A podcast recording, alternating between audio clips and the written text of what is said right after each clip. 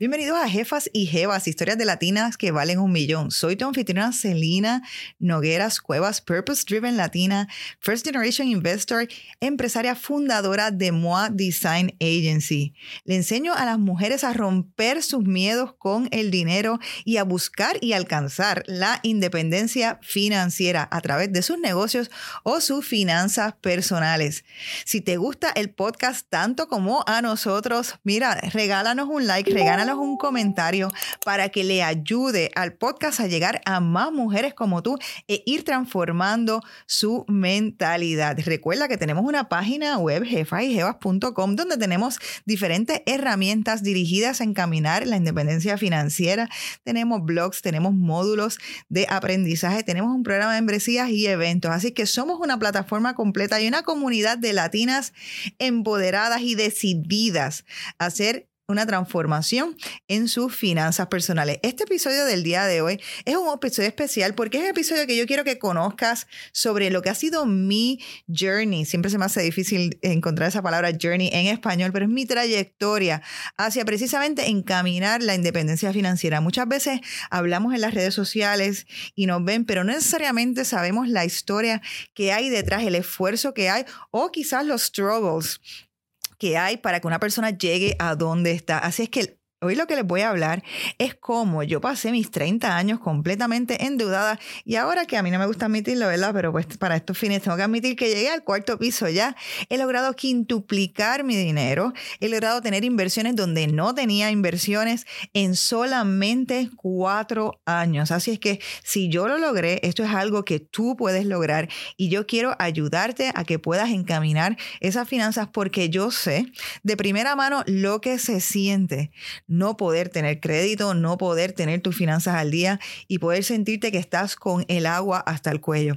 Así es que en mi experiencia voy a contarte hoy qué fue lo que, eh, qué fue lo que pasé ¿Cuáles fueron los momentos que fueron los momentos neurálgicos que me dijeron, Celina, esto tiene que parar y esto tiene que cambiar? ¿Y cómo entonces transformé mi relación con el dinero de una de gastos, de desconocimiento, de descontrol, a una de conocimiento, disciplina y autocontrol? Así es que voy a empezar. Primeramente, empecé a mis 20 años, les cuento, vengo del mundo, para los que no me conozcan, vengo del mundo de la cultura y del arte.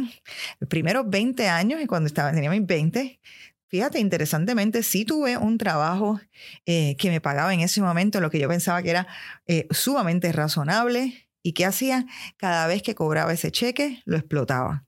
Literalmente me iba a Plaza Las Américas y me gastaba aproximadamente como una tercera parte de ese cheque en ropa y zapatos. Porque es que a mí me dijeron en algún momento de mi vida que uno se tiene que vestir, you have to dress to the part. Así que yo me lo cogía bien en serio y me gastaba todo el dinero en eso. Sin más está decirles que también eh, tenía un apartamento, amueblé el apartamento y de momento he trepado las tarjetas de crédito. Tenía alrededor de 22 mil dólares en diferentes tarjetas de crédito. Eh, eso entonces combinado con préstamos, ¿verdad? Que de momento uno va acumulando y de momento uno se levanta y se da cuenta, llegaron los 30 años, ese dinero no estaba viajando, Así que eh, las decisiones que uno toma también son sumamente importantes. Era dinero literalmente que estaba botando, me imagino que en cosas para la casa, en ropa, en, carteras, en zapatos, y no estaba ni aprovechando el dinero ni mejorando eh, la vida que yo, quería, que yo quería llevarme. Así es que los 30 tuve un pequeño wake up call. Les voy a contar cuál fue ese momento decisivo. Y fue precisamente que tenía un carro y tuve un accidente de carro y tenía entonces, no tenía entonces cómo transportarme, así que tenía que alquilar un carro. Y en ese momento me recuerdo haber ido a alquilar el carro y no tenía crédito suficiente como para yo entonces poder dar el... Tú sabes que cuando uno va a alquilar un carro no solamente está el fee, sino que ellos te ponen un hold en la tarjeta. No había suficiente dinero para poner ese hold.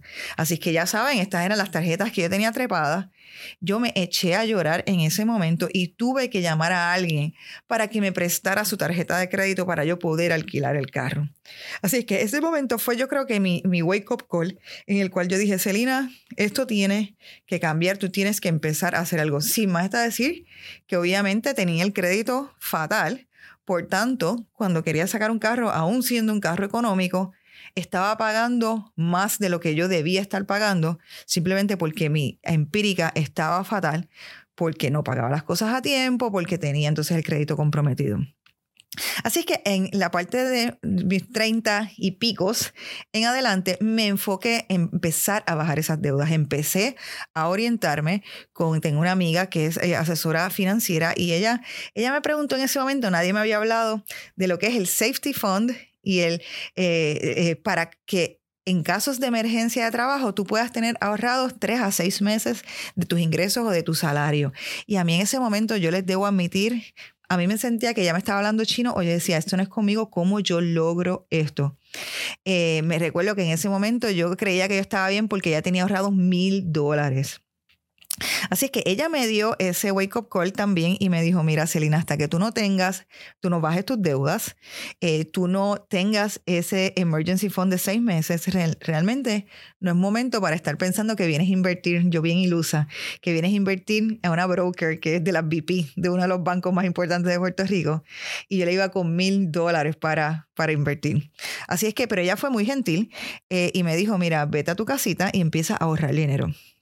Así es que me dediqué por muchos años a bajar esas tarjetas de crédito, que después tenemos un blog si quieren un poco los detalles sobre esto, pero una de las técnicas que, hice fue, hay una cosa que es psicológica con relación al dinero.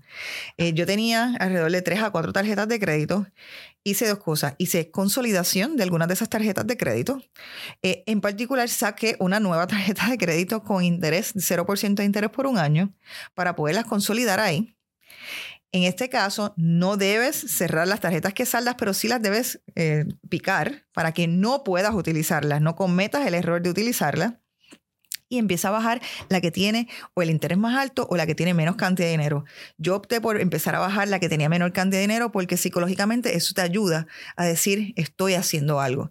Así que la primera fue bajar las tarjetas de créditos que son realmente son poison eh, para cualquier persona eh, y es como una droga porque cuando ves que tienes el dinero disponible entiendes que tienes ese dinero para gastar, cosa que es un gran error.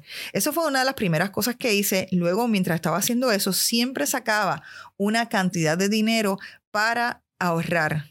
Así es que yo cada vez, y esto es bien importante, y es lo que yo llamo, págate primero. Págate primero significa una vez recibes y los ahorros es que te estás pagando a ti misma. Cuando tú estás ahorrando, porque ese dinero eventualmente va a una inversión, es que te estás pagando primero. Así es que inmediatamente yo recibía mi cheque, yo sacaba entre 100 a 200 dólares, porque creo que si no me equivoco en aquella época eran 100 a 150 dólares, y lo sacaba inmediatamente yo cobraba, lo sacaba para la cuenta de ahorro.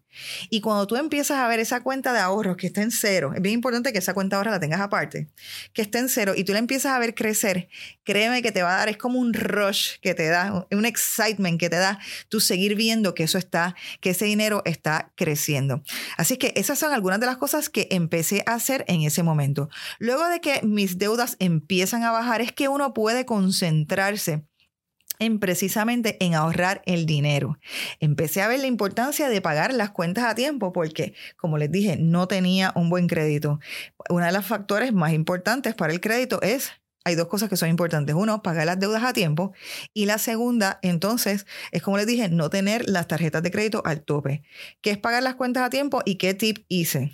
automatizar los pagos, pero lo más importante para mí es que yo divido y siempre les recomiendo a todos mis estudiantes de los módulos de ahorro y del Saving Challenge que dividan equitativamente sus gastos en el mes para que en cada quincena paguen aproximadamente equitativamente y no haya una falsa sensación o de no tener dinero una falsa sensación de tener mucho dinero porque los gastos están desbalanceados. Uno puede literalmente llamar al banco y decir y cambiar la fecha de pago para que la fecha de pago se amolde a lo que tú necesitas. En los casos en donde no está esa fecha de pago establecida, igualmente que me pago primero sacando esa cantidad de dinero para ahorro, lo mismo hago también con los pagos de las deudas. No hay viernes que yo no reciba mi pago, que lo primero que yo haga esa mañana es pagar las deudas de esa quincena. Así que eso hace que yo digo, dinero que tú no tienes en la cuenta de banco, dinero que sabes que no tienes que usar. En el caso incluso de los pagos a la tarjeta de crédito, la gran recomendación es no ponerles el mínimo.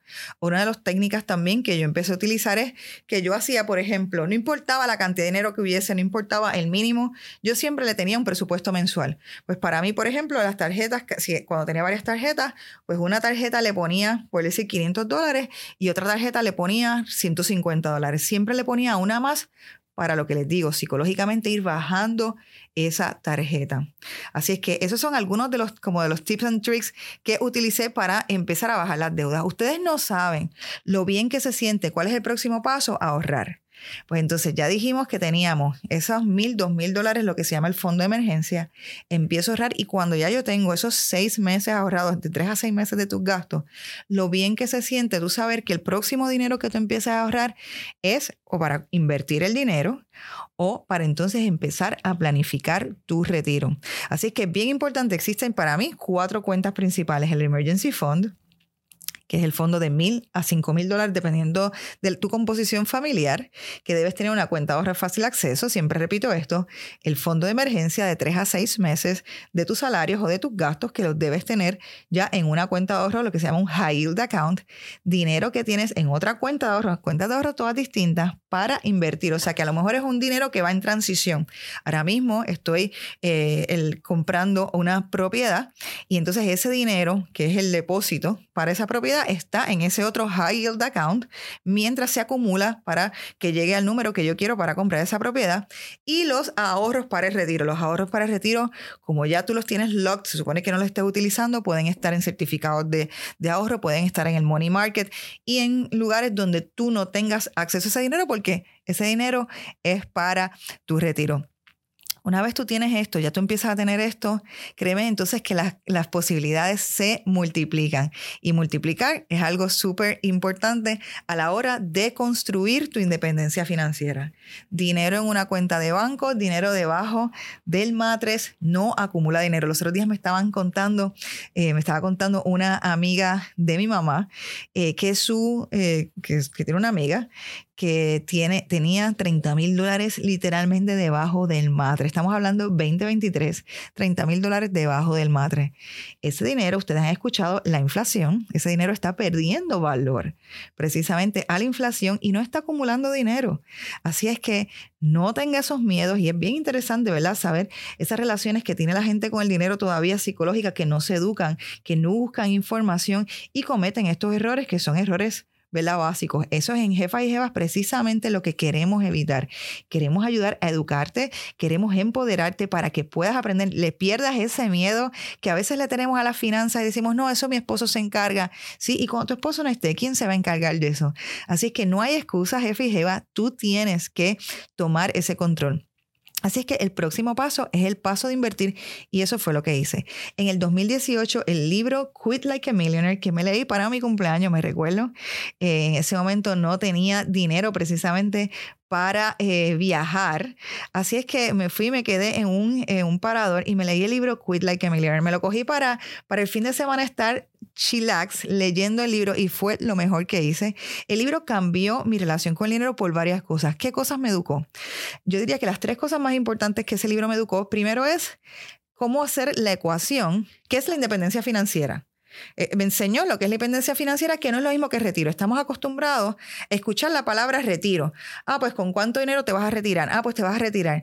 Entonces otra gente dice, ah, no, pero es que yo no me quiero retirar, yo voy a seguir trabajando toda mi vida. La independencia financiera es el número que no importa si te quieres retirar o si no, te va a dejar hacer lo que tú quieres cuando tú quieres. Te va a dejar, te va a permitir maximizar tu vida y te va a generar un ingreso pasivo, un ingreso que te va a generar a través de dividendos. Así que esa es la independencia financiera y ese es el número que buscamos. El libro Quit Like a Millionaire me enseñó la ecuación de mi independencia financiera. El número de la independencia financiera es diferente para cada uno. ¿Por qué es diferente? Porque la cantidad de dinero con la que yo decido que yo quiero vivir mi vida por el resto de los años es una y la cantidad que tú tienes en mente posiblemente es otra. Así es que cada uno tiene un número distinto y lo importante es entender ese número e entender cómo estás con relación a ese número. El próximo paso que me enseñó fue lo que es el FIRE Methodology. Fire Methodology como fuego, F-I-R-E, que es, son las siglas para decir, em, Ay, Dios mío, ahora se me olvidó para... Eh, son... Eh, eh, Financial Independence Retire Early. Esas son las siglas del FIRE Methodology. Y es una metodología agresivísima de ahorro. Estamos hablando que dependiendo de tus metas, tú puedes estar ahorrando 50 y 60% de lo que tú ingresas. Obviamente hay un costo en tu estilo de vida, pero eso es con los planes de retirarte en 10, 15, 10 y 15 años, diría yo, porque es, es una meta agresiva. Ellos explican cómo ellos hicieron Fire Methodology, cómo ya estaban retirados viviendo de sus inversiones. Y la tercera, obviamente, también es lo que es el interés compuesto y la importancia de invertir el dinero. Y esta fue una de las cosas también que transformó mi vida. Posiblemente yo sí antes de eso, yo creía, yo era las que pensaba, ah, pues yo no sé cuántas de ustedes también se identifican esta frase, yo necesito un millón de dólares para retirarme. Eh, y cuando, y yo pensaba que literalmente es ese millón de dólares en la cuenta de ahorro. Pues no, mamá, no es en la cuenta de ahorro. En la cuenta de ahorro no te va a rendir mucho. Necesitas poner ese dinero a invertir y lo que te va a pagar no es que vas a retirarlo de cuenta de ahorro, sino son los dividendos. Así es que la otra cosa importante que aprendí con ese libro fue a invertir. Así es que así fue que comenzó mi journey. Pero mira, no todos los journeys, como sabemos, no están libres de tropiezos. Así es que, otro tropiezo más. Entonces decido entrevistar para el podcast, ya hace un momento estaba el podcast de Jefa y Jeva, decido entrevistar para el podcast a una planificadora y asesora financiera. Y después del podcast le digo, mira, eh, tú me puedes eh, asesorar y ella me da la reunión con mucho gusto. Y me recuerdo que me dice, ah, pues Celina, ¿cuál es tu cálculo de independencia financiera? ya, ya yo tenía esa asignación hecha, le doy mi cálculo, ya yo tenía la asignación de cuánto tengo ahorrado, cuánto tengo en inversiones, esto es lo que quiero en tanto tiempo, esto es lo que me gano. Y ella me dijo, mira Celina, para el dinero que tú quieres tener, eh, tú tendrías que ahorrar todo lo que te ganas. Y básicamente ahí se acabó la conversación. Y yo terminé primero como, es como si te hubieran dado un puño en la cara. Es como literalmente estuvieras en un partido de boxeo y te acaban de dar un knockout. Pero Celina, esa es gasolina para ella. Tú me dices que no puedo hacer algo y yo te voy a decir, ajá, vela cómo lo hago. Así es que ese fue el otro fuego que le echaron a mi fuego interior, la otra gasolina que le echaron a mi fuego interior para decir, es que yo me tengo que educar sobre este tema. Esta no puede ser la, conversación, esta no puede ser eh, la, la, determinación final sobre mi vida que, ah, pues engancho los guantes y no puedo hacer nada. Así es que por eso fue que decidí entonces adiestrarme, decidí leer sobre el tema, decidí poner, implementar entonces las inversiones y decidí no iba a contratar a nadie y me iba a convertir yo misma en una inversionista de mi dinero. Iba a tomar el control sobre mis manos. Así mismo lo hice.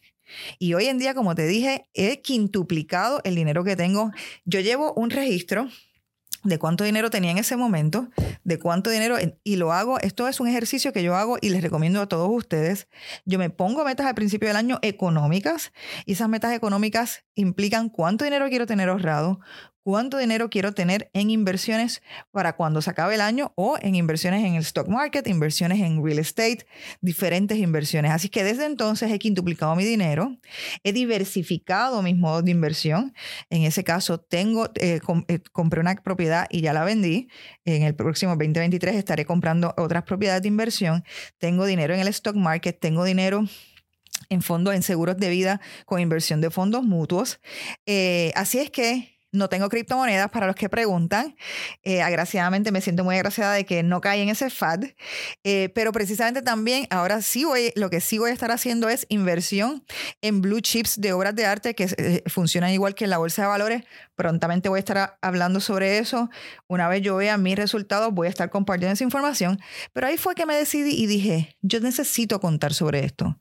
Yo necesito contarle sobre esto a otras mujeres para que cambien también su mentalidad con el dinero, para que no se dejen caer si otra persona les dice, mira, engancha los guantes porque para ti no hay solución. Esto tiene que cambiar. Tú eres la única persona que puede cambiar tu realidad financiera. Tú eres la única persona que puede encaminar tu independencia financiera. Ahora bien, tienes que tomar la decisión, tienes que tener ese o aha moment o tienes que tener ese momento donde you hit bottom y tú digas, yo voy a transformar mis finanzas personales. El momento en que decidas eso, lo que tienes que tener es entonces disciplina. No importa si te ganas 24 mil, 36 mil o 240 mil. Yo he visto mujeres que se ganan 200 mil dólares, 150 mil y su relación con el dinero es fatal. He visto mujeres empresarias con empresas de 5 o 7 millones que vienen a donde mía que las asesore porque dicen, soy una compradora compulsiva, no puedo parar. Así es que uno tiene que analizar, no sé dónde invertir dinero. Así es que no pienses que lo que estoy hablando depende exclusivamente de cuánto tú te ganas. Eso no es la razón porque uno puede establecer diferentes metodologías y establecer diferentes ritmos. Lo que no debemos es cerrarnos la mente a esto por decir, este tema no es conmigo, ah, yo no soy buena en números, a mí no me interesa saber sobre esto, de eso se encarga mi esposo, porque nadie se va a encargar de tus finanzas personales, nadie va a lograr la independencia. La independencia financiera es personal. No es, están las finanzas de la pareja, pero la independencia financiera es un número personal. Así que algunas de las cositas que les voy a decir rapidito los pasos que tomé para compartirlos contigo, para que si quieres puedas hacerlos también. Comencé a leer libros obsesionadamente sobre inversiones. La segunda, me puse una meta de ahorro y todos los meses tengo perdón, todos los años me pongo metas de ahorro. Tercero, desarrollé un worksheet propio para establecerme metas anuales. Ya lo revisé este año, ya no espero, no espero que se acabe y la última semana de diciembre. Ya yo estoy obsesionada y ya yo quiero saber cuáles son mis metas del próximo año sobre mis inversiones. Compré una propiedad cuando el mercado estaba bajo. Esto es bien importante.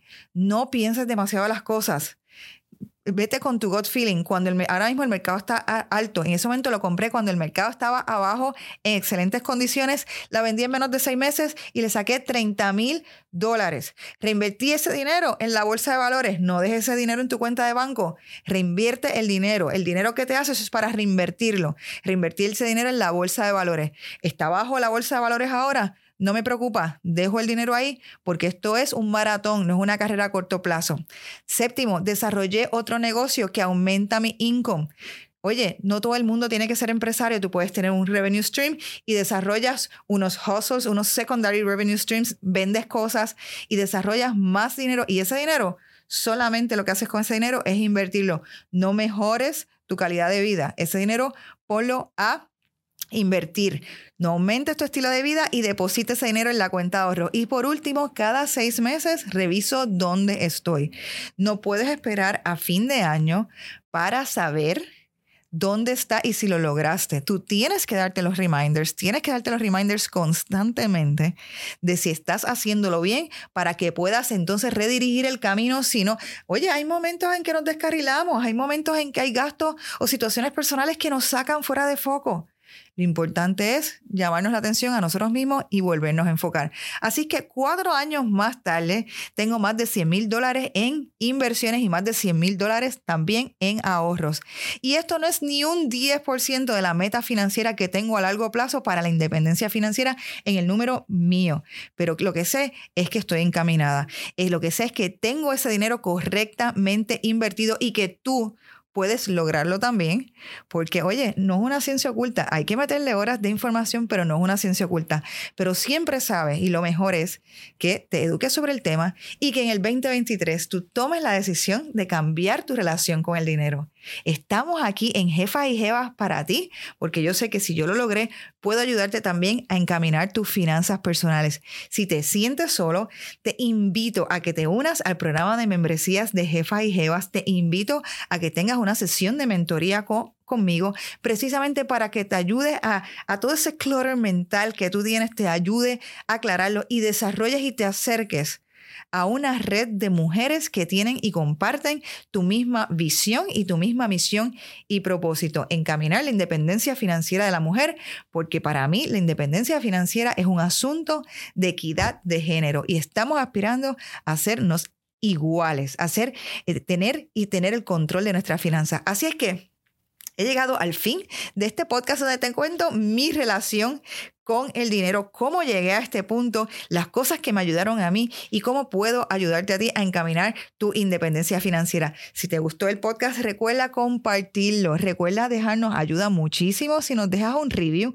porque así le ayuda a que le llegue este podcast a otras mujeres que pueden beneficiarse igual que tú con la información. Si te gusta esta información, también puedes visitar jefasjevas.com y asegurarte que te suscribes a nuestra lista de correos para que te llegue primero que nadie a tu directo tu correo electrónico nuestros consejos, nuestras cápsulas informativas y todos los eventos que Jefa y Jeva tienes para ti. Así es que me despido. Mi nombre es Celina Nogueras, Purpose Driven Latina, empresaria fundadora de la agencia de branding MOA Design Agency, creadora de Jefa y Jevas, del podcast de independencia financiera de la mujer latina. Muchísimas gracias por sintonizar hasta este momento.